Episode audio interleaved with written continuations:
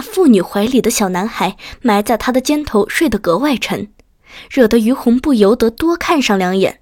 说不上来，不知是哪里给于红一种怪怪的感觉。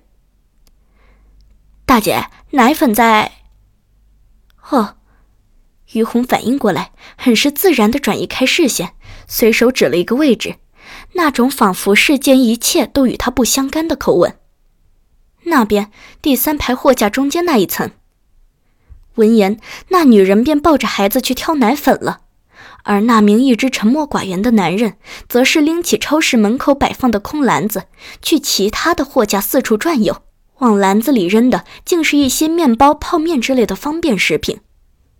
于红的眼珠木然的又谨慎的转动了一下，便坐回到收银台的位置，看向电脑显示的超市监控画面。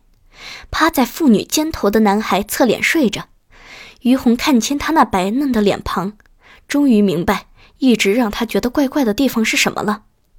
男孩白嫩的皮肤以及身上名牌童装的穿着，都与这一对农村打扮的男女格格不入。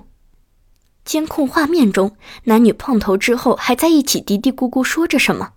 于红虽然听不见，但见两人贼眉鼠眼的瞅着超市外的情况。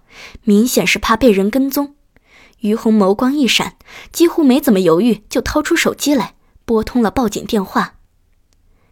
喂，于红想了想，张口就说道：“儿子。”电话对面的人一脸懵，不过很快就反应过来，平静的回复道：“您好，您知道您现在拨通的是报警电话吗？”“知道。”于红看见那对男女提着篮子正往这边走过来结账，忙扬起了笑脸，很是大声而开怀的回道：“妈今天晚上加班，暂时回不去了。要不等下你过来这边和妈一起吃饭？”电话对面的人扮演的好自然的说：“您现在是不方便说话对吗？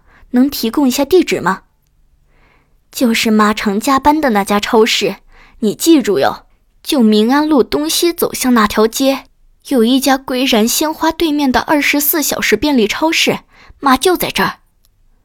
那对男女已经站到了于红面前，于红抱歉的笑笑：“稍等啊，我跟我儿子打完电话，马上就给你们结账。”也不等那对男女表示什么，于红又笑呵呵的朝着电话对面的人接着说道：“记得把我的乖孙子也带上，奶奶给他买了好吃的。”还有儿子，过马路什么的，一定要把孩子看好了，别弄丢了，让车撞了，知道没？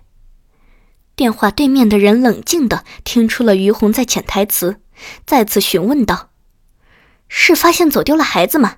小孩子现在有危险，对吗？”“嗯，对，你赶紧来吧。”于红笑呵呵的模样，朝收银台前的男女抱歉的笑笑。好的，我们马上出动人员。您尽量拖住对方，并且先要保证自己的安全。知道了，知道了，赶紧带我的乖孙孙快来吧。于红装作和家人自然的结束通话，这才捡起篮子里的东西，开始缓慢的给扫码付账。